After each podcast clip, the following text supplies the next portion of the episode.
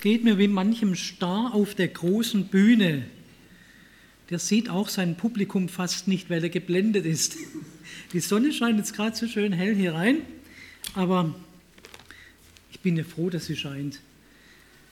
Herzlich willkommen auch von meiner Seite zu diesem Gottesdienst. Ich möchte Sie, möchte euch herzlich grüßen, auch von der Krishona-Gemeinde in Schopfheim wo ich ja sonst zu Hause bin. Wir sind ja gut miteinander verbunden, waren ja über längere Zeit auch in euren Räumen dort in Schopfheim.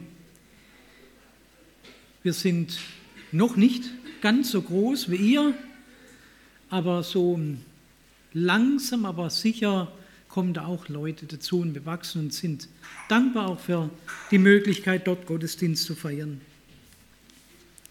Ich möchte zum Beginn noch still werden und beten. Lieber Herr Jesus, es ist ein großes Privileg, Gottesdienst feiern zu dürfen, Gemeinschaft zu haben, miteinander und mit dir. Du hast ja ausdrücklich versprochen, wenn wir in deinem Namen zusammenkommen, um von dir zu hören, zu singen, um mit dir zu reden, dann bist du in unserer Mitte als der Segnende, als der Selbstredende. Und darum bitten wir dich auch heute. Herr, so bitte ich dich nun, tue meine Lippen auf, damit mein Mund deinen Ruhm verkündigen kann. Amen. Der Predigttext heute Morgen ist die neue Jahreslosung für das Jahr 2020. Ich glaube, hilf meinem Unglauben steht in Markus Kapitel 9, Vers 24. Ich möchte diese Predigt in drei Gedanken fassen. Der erste Gedanke, ich werde, der ich bin. Und da sind mir so eine ganze Reihe Erlebnisse oder Erfahrungen meines Lebens eingefallen. Eine davon möchte ich gerne mit Ihnen teilen. Ich habe schon ganz früh den Führerschein fürs Auto damals gemacht. Es war noch weit im vorigen Jahrhundert, irgendwann nach dem Ersten oder Zweiten Weltkrieg oder auf jeden Fall in den 70er Jahren. Damals war das so für die jungen Leute, wenn man damals die, die Fahrschule durchlaufen hat, dann war das im Vergleich zu heute eigentlich mehr so eine Art Grundausbildung. Man hat so ein bisschen gelernt, welcher Hebel für was ist, das runde Teil, dass man das drehen muss und so weiter, und für was die Fußpedale da sind.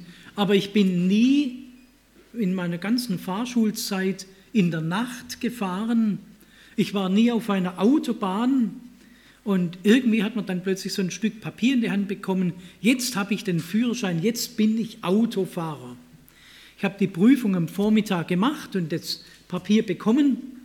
Und am Nachmittag hat mich mein Vater in unser Auto gesetzt und gesagt, so, setz dich an Steuer, jetzt fahren wir mal miteinander.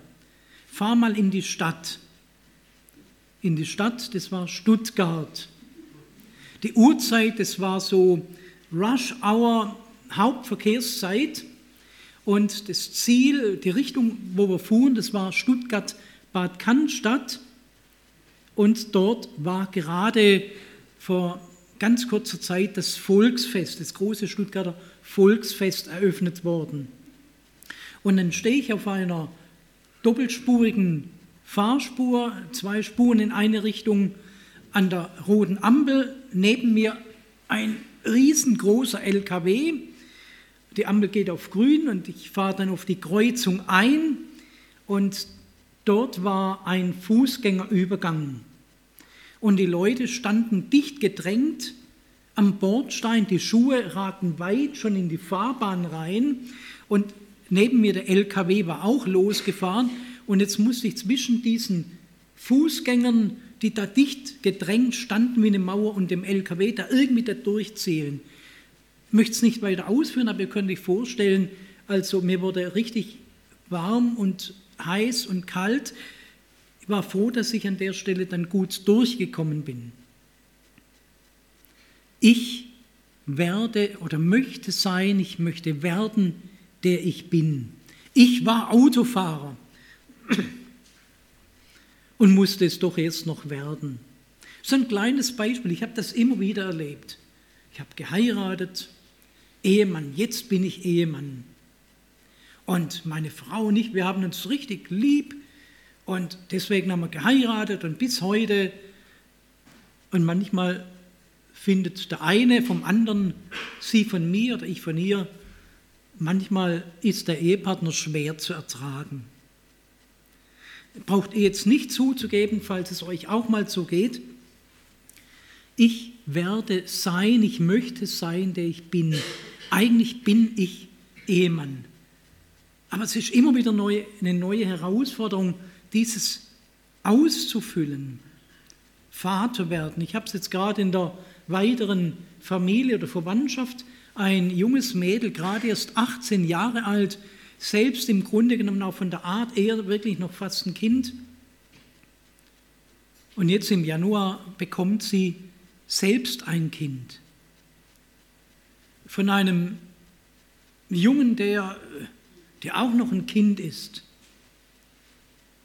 Und die haben wohl erlebt, Eltern werden, Vater werden. Das ist sehr einfach.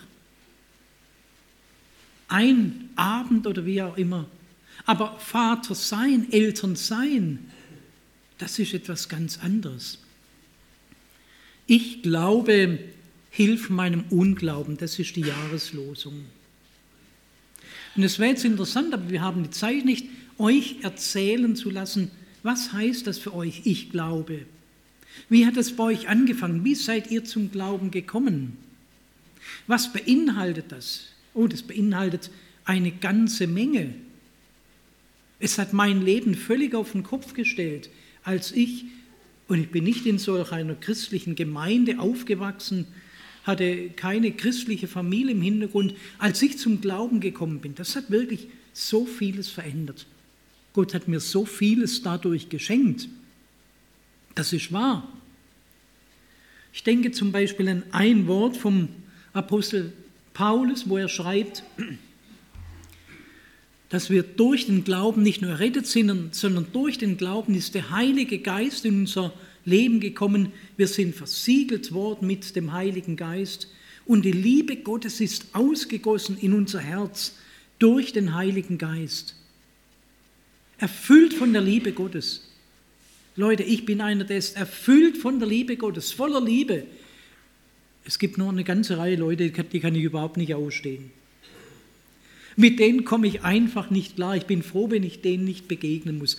Bei manchem habe ich schon gedacht, wir hätten uns bestimmt super verstanden, wenn wir uns nie begegnet wären. Dann hätten wir nie Zoff miteinander gehabt. Erfüllt von Liebe, die Frucht des Geistes ist Liebe, Freude, Friede, Geduld, Freundlichkeit, Gütigkeit, Glaube, Sanftmut, Reinheit, kennen wir alles.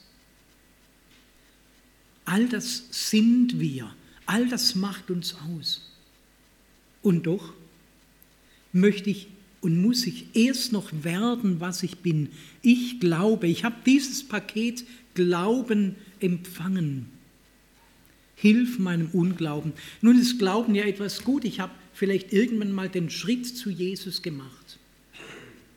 Aber Glaube ist auch vor allem und in erster Linie ein ganz großes Geschenk. Großartig, wenn wir zu denen gehören dürfen, die glauben. Viele andere hier in Steinen, die glauben nicht. Was habe ich besonders getan, dass ich zur Schar derer gehören darf, die errettet sind, die eine Ewigkeit mit Jesus vor sich haben, besonders fromm, besonders gut gelebt, besonders wenig angestellt, immer mehr oder weniger regelmäßig die Gottesdienste besucht. Es ist vor allem ein großes Geschenk. Ich glaube, hilf meinem Unglauben, aber meine Bitte, Herr, lass dieses Geschenk in meinem Leben sich entfalten.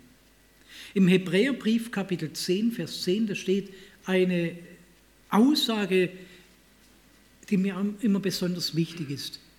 Da schreibt der Schreiber des Hebräerbriefes, wir sind geheiligt ein für allemal durch das Opfer Jesu Christi. Ein für allemal. Das bedeutet, selbst im Himmel werde ich nicht heiliger sein, als ich heute bin. Heilig im Sinne, er hat mich völlig angenommen. Ich bin sein Eigentum. Das ist wahr, ein für allemal. Aber es steht auch, das ist der Wille Gottes, eure Heiligung.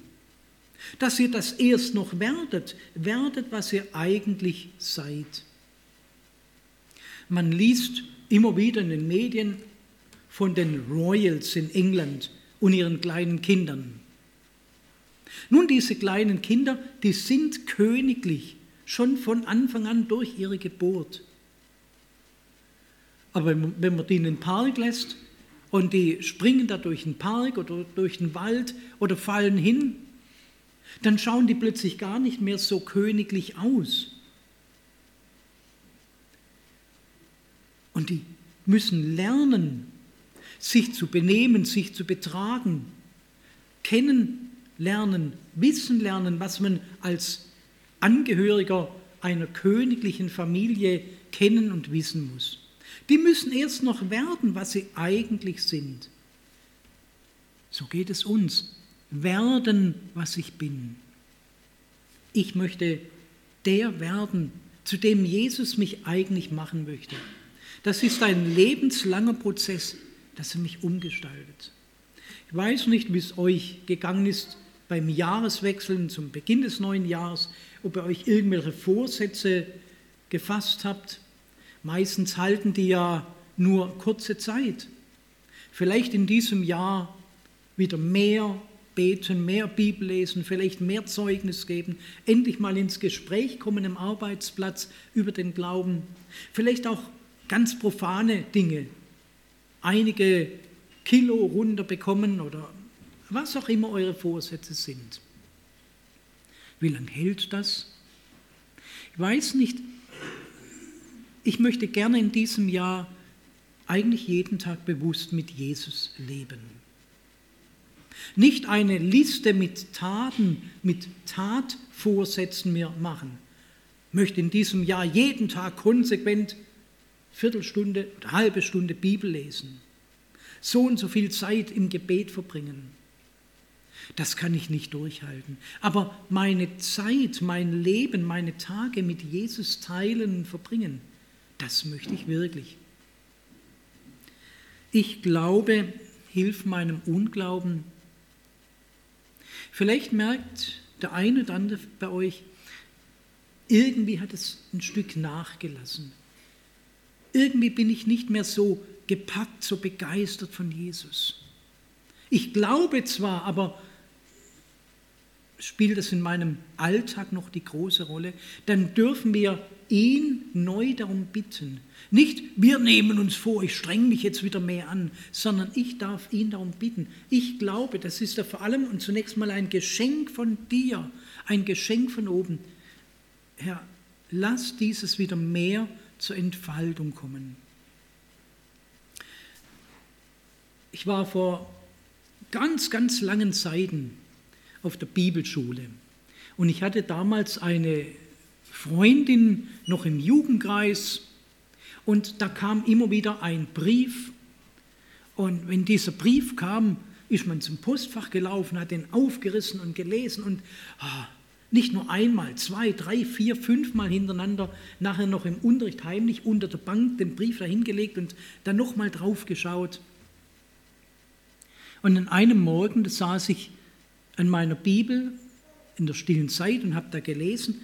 Und habe ich gesagt, ganz ehrlich gesagt, ich darf sowieso ehrlich sein vor Gott, er weiß es sowieso, wie es in meinem Herzen ausschaut, habe ich gesagt, Herr Jesus, ich sitze heute Morgen da und lese in meiner Bibel, weil es für uns hier Pflicht ist, morgen stille Zeit zu machen. Aber eigentlich ist es nur eine Pflichtübung. Dann sind meine Gedanken so abgeschweift und dann habe ich gesagt, Herr, wenn heute ein Brief käme von dieser Freundin damals, ah, der wäre mir überhaupt nicht langweilig. Den würde ich lesen mit Begeisterung. Und hier habe ich eigentlich den Brief von einem, der mich mehr liebt, als mich irgendein Mensch jemals lieben könnte. Herr, vergib mir meine Kälte, meine Gleichgültigkeit. Entfache du in mir neu diese Begeisterung für dich und für dein Wort. Ich glaube, hilf meinem Unglauben. Ein zweiter Gedanke zu dieser Jahreslosung. Ein zweiter Gedanke für mich zunächst, raus aus dem Boot. Da gibt es diese bekannte Geschichte, wir kennen sie alle und wir haben vielleicht schon viele Predigten darüber gehört, wo der Petrus mit den Jüngern unterwegs ist. Sie fahren über den See Genezareth und dort zu dem galiläischen Bergland, da kommen so manchmal diese böigen Winde, da kann es ganz schön heftig werden. Und in der Nacht kommen diese Winde auf und sie sind fast am Kentern und am Kämpfen und Ringen und dann kommt Jesus übers Wasser, sehen sie ihn und der Petrus sagt, wenn du es bist, dann und er steigt aus dem Boot auf das Wort Jesu hin und geht auf Jesus zu. Und dann steht hier in der Luther-Übersetzung ein Vers, der hat mir immer Stirnrunzeln auf, auf, äh, auf die Stirn gebracht. Ich habe gedacht, das ist schon mal seltsam ausgedrückt. Da hieß es, und als Petrus die Wellen sah, da fing er an zu sinken. Habt ihr mal probiert? Ich habe das mal ausprobiert im Hallenbad. Ich habe mal probiert, anfangen zu sinken. Ich stand am Beckenrand und habe dann einen Schritt aufs Wasser gemacht und habe geschaut, ob ich jetzt mal anfange zu sinken. Ich bin nicht angefangen zu sinken. Zu sinken. Mit einem Blub war ich bis über die Haarspitzen im Wasser weg. Ich war früher als Familie, da waren wir manches Mal an einem See im Urlaub und da waren wir mit der Luftmatratze draußen oder vielleicht auch mal mit einem Schlauchboot. Das fängt manchmal an zu sinken. Wenn so langsam die Luft entweicht, das sinkt so langsam. Und irgendwann ist mir das aber mal aufgefallen und aufgegangen. Wenn ein Schwimmer anfängt zu sinken, das gibt es auch. Das ist dann, wenn er so ganz wild um sich schlägt und der Kopf immer öfters unter Wasser geht, wenn er kurz vor dem Ertrinken ist. Der Petrus, der konnte schwimmen. Johannes 21, Petrus ist dem Herrn Jesus entgegengeschwommen, der konnte schwimmen. Aber hier steht es, als er anfing zu, anfing zu sinken. Das heißt, da ist er wirklich untergegangen, da waren die Kräfte am Ende, er war kurz vor dem Lebensende, kurz vor dem Ertrinken. Die Not war unendlich groß.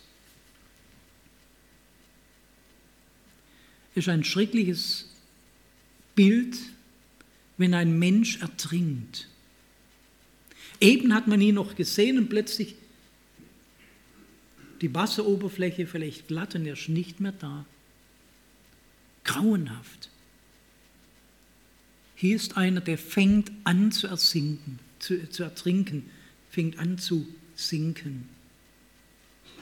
Ich habe Leute gekannt, die waren mit mir unterwegs im Glauben mit Jesus im Jugendkreis, in der Gemeinde. Manche sind, ja, wie so das Schlauchboot, wie die Luftmatratze, wo die Luft langsam rausgeht, so langsam gesunken. Vielleicht haben wir im Kreis, im Hauskreis, in der Gemeinde nicht wirklich darauf geachtet, nicht gemerkt, dass die allmählich versinken. Irgendwann waren sie einfach verschwunden, waren nicht mehr da. Ich weiß nicht, was mit manch einem geschehen ist. Ob er heute noch im Glauben steht, ganz für sich alleine, ob er den Glauben aufgegeben hat, wie eine, die ich nach vielen Jahren mal wieder getroffen habe vom Jugendkreis, die zu mir sagte, ich sage nicht von mir, dass ich nicht mehr gläubig bin, aber ich habe meinen Glauben sozusagen weggeschlossen in den Schrank. Seit Jahren keine Bibel mehr, kein Gebet mehr, keine Gemeinde mehr. Das ist ein stilles Versinken. Und andere da geht es wirklich wie dem Petrus hier in der Situation. Große Not. Ihr Glaube, ihr Glaubensleben in Gefahr. wirklich lebensbedrohlich, fürs Glaubensleben bedrohlich. Kennen wir solche Situationen vielleicht von uns selbst, wo, uns, wo wir den Eindruck haben, ich kann fast nicht mehr beten. Es macht mir solche Mühe, die Situation bedrohlich für mich. Ich werde damit nicht fertig. Dann möchte ich uns ganz viel Mut machen, im Sinne dieser Jahreslosung zu schreien zu Jesus. Ich glaube ja, aber hilf meinem Unglauben. Halt mich fest, dass ich nicht untergeht, dass mein Glaube nicht untergeht. Pack du mich bei der Hand. Und Jesus ist gerne bereit, uns aufzufangen, uns zu ziehen. Ich denke, der Petrus hat manchen Schluck Wasser abbekommen. Das geht nicht ohne Schmerzen, ohne Not. Aber wohl uns, wenn wir uns von Jesus neu halten lassen. Ich glaube, hilf meinem Unglauben. Nicht wir selbst können durchhalten. Wir dürfen uns von ihm tragen, von ihm bewahren, von ihm retten lassen. Und ein dritter Gedanke. Jetzt bin ich gespannt, ob der Manfred mir jetzt gleich das Mikrofon entzieht, wenn ich den dritten Gedanken formuliere enttäuscht von Jesus. Es gab früher mal einen Aufkleber, da stand so sinngemäß, ich meine, es hieß äh, drauf, Christen können enttäuschen, Christus nie. Klang für mich zumindest damals gut, und, und aber mittlerweile denke ich auch da ein Stück anders drüber. Kann Jesus enttäuschen? Kann man von Jesus enttäuscht sein? Lest mal nach, steht auch in der Bibel so. Denkt mir an die Geschichte in Johannes 11. Da waren eine kleine Wohngemeinschaft, einige Geschwister lebten zusammen in einem Haus. Zwei Frauen und der Mann, ihr Bruder, Maria, Martha und der Lazarus. Und die waren gut mit Jesus befreundet hatten ein enges, vertrautes Verhältnis mit Jesus. Was kann einem besseres geschehen, als ein enges, vertrautes Verhältnis mit Jesus zu haben? Dann kann ja nichts mehr schiefgehen im Leben. Er ist doch der gute Hirte. Und dann wird der Lazarus krank. Aber die haben ja Jesus. Er ist der große Arzt, der Helfer. Er hat schon so viele geheilt, gesund gemacht. Und sie schicken ihm heute eine E-Mail, irgendeine Nachricht. Sie benachrichtigen ihn, der, den du lieb hast, ist krank. Und jetzt erwarten sie, dass Jesus im nächsten Augenblick an der Tür steht und alles wird gut. Und sie warten. Und sie warten und nichts geschieht. Keine Hilfe kommt. Kein Eingreifen Gottes und der Lazarus stirbt. Und sie gehen schon zur Beerdigung. Und sie sind enttäuscht und sie sagen das Jesus auch. Wärst du rechtzeitig gekommen, wir haben dir doch Nachricht geschickt, aber du bist nicht gekommen und jetzt, jetzt ist er tot. Enttäuscht von Jesus. Ich weiß von Menschen, ich habe das auch selbst miterlebt, von Menschen, die so geglaubt und so gebetet haben, wo jemand krank war, wo jemand im Sterben lag. Und sie haben ganz fest mit einem eindrücklichen Eingreifen des Herrn gerechnet. Herr, was wäre das für ein Zeugnis? Lass diese Chance dir nicht entgehen. Hier ein Zeugnis aufzurichten. Zeig, wie du heilend große Dinge tun kannst. und dann ist nichts passiert. Zumindest nicht das, was sie sich vorgestellt haben, enttäuscht von Jesus. Die Situationen können ganz unterschiedlich ausschauen. Vielleicht steht der eine oder andere plötzlich auf der Straße, hat seinen Arbeitsplatz verloren.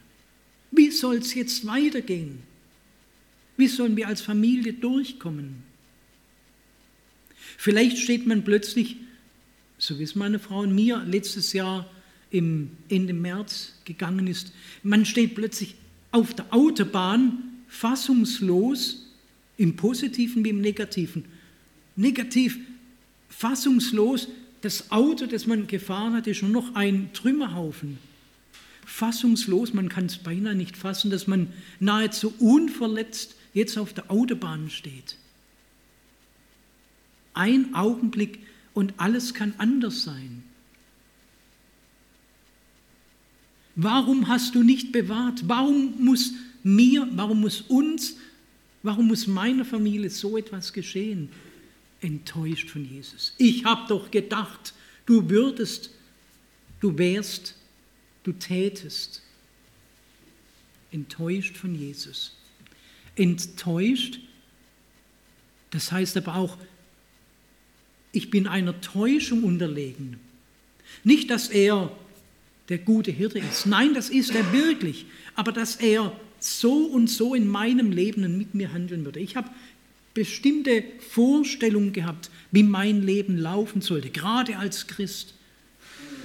Und dann geht er ganz andere Wege mit mir. Ich habe vor einiger Zeit eine Frau getroffen, die hat als Zeugnis gesagt, Gott hat aus dem Schlechten aus dem Schweren, das in meinem Leben passiert ist, etwas viel Besseres gemacht, als wohl das Gute gewesen wäre, wenn dieses Schlechte gar nicht erst passiert wäre.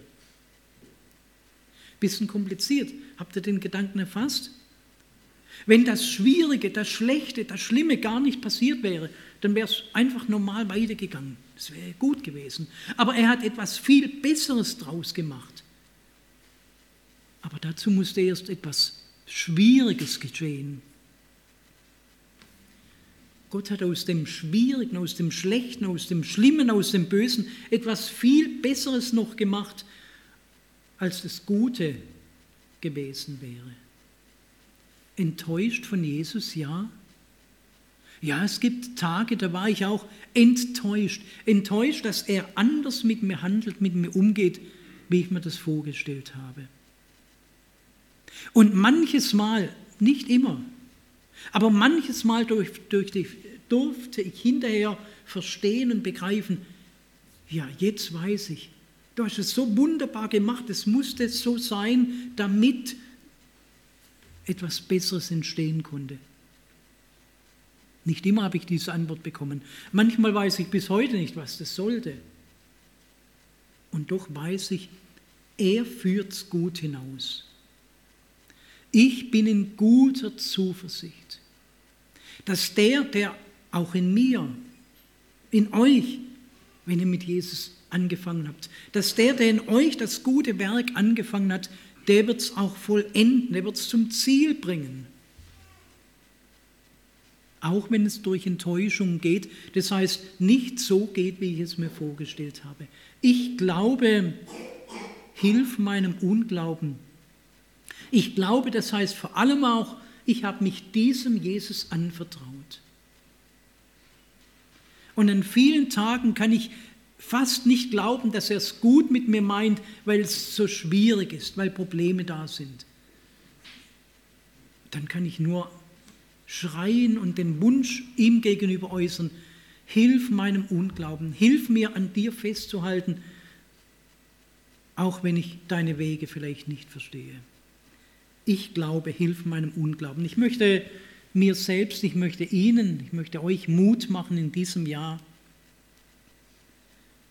im Glauben zu bleiben, in Schwierigkeiten nach ihm zu rufen, seine Hand zu erfassen. In Wirklichkeit ist es seine Hand, die euch dann erfasst, die euch wieder herausziehen und auf festen Grund stellen möchte. Möchte uns Mut machen, eigene Pläne loszulassen, wenn er bessere und andere Pläne hat. Er meint es gut. Ich glaube, hilf meinem Unglauben. Amen.